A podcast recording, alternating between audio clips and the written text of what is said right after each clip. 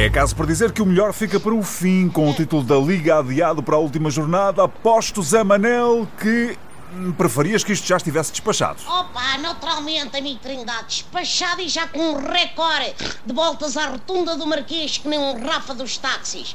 Se a coisa já estivesse resolvida, não me encontrava neste dilema interior que me dilacera até ao âmago da tripa. Por um lado, fico todo contente por a festa se fazer em casa, por outro, vejo-me obrigado a torcer pelo Sporting num balde apetecê-las e um Zé Manel a torcer pelos lagartos não é natural. Não é, não. O que é natural é o Zé Manel torcer pelo Clube da Águia com que nasceu.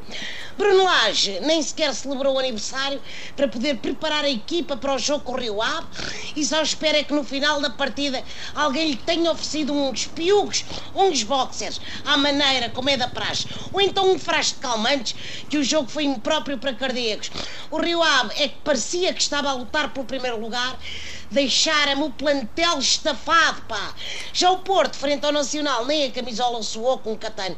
Eu tinha esperança que o Costinha conseguisse fazer frente à equipa onde já jogou, até ir a caminho de Vila do Conde para me juntar àquela procissão encarnada atrás da caminhonete das águias, mas assim que ouvi o tiraço do Alex Teles na telefonia desisti e voltei para trás para não gastar o gasóleo, naturalmente, claro. me vai fazer falta para a semana. Bom, o Nacional desce de divisão, o que é sempre triste, goleadas não lhe faltaram, pena é terem sido todas na própria Galiza. Entretanto, Zé Manel, o Sim. Sporting já tem o terceiro lugar garantido. Já, o que não me agrada nada, sabes? Ah, não? Não, preferia ver os Leões a esfalfarem-se pelo segundo lugar Ah. no último jogo contra o Porto.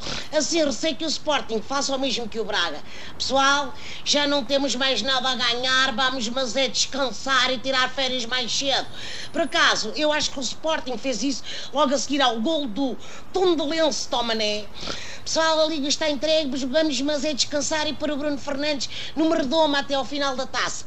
Não sei se vão conseguir guardar o rapaz. No sábado, o capitão Leonino chegou aos 20 golos e às 20 mil notícias malucas sobre a transferência milionária.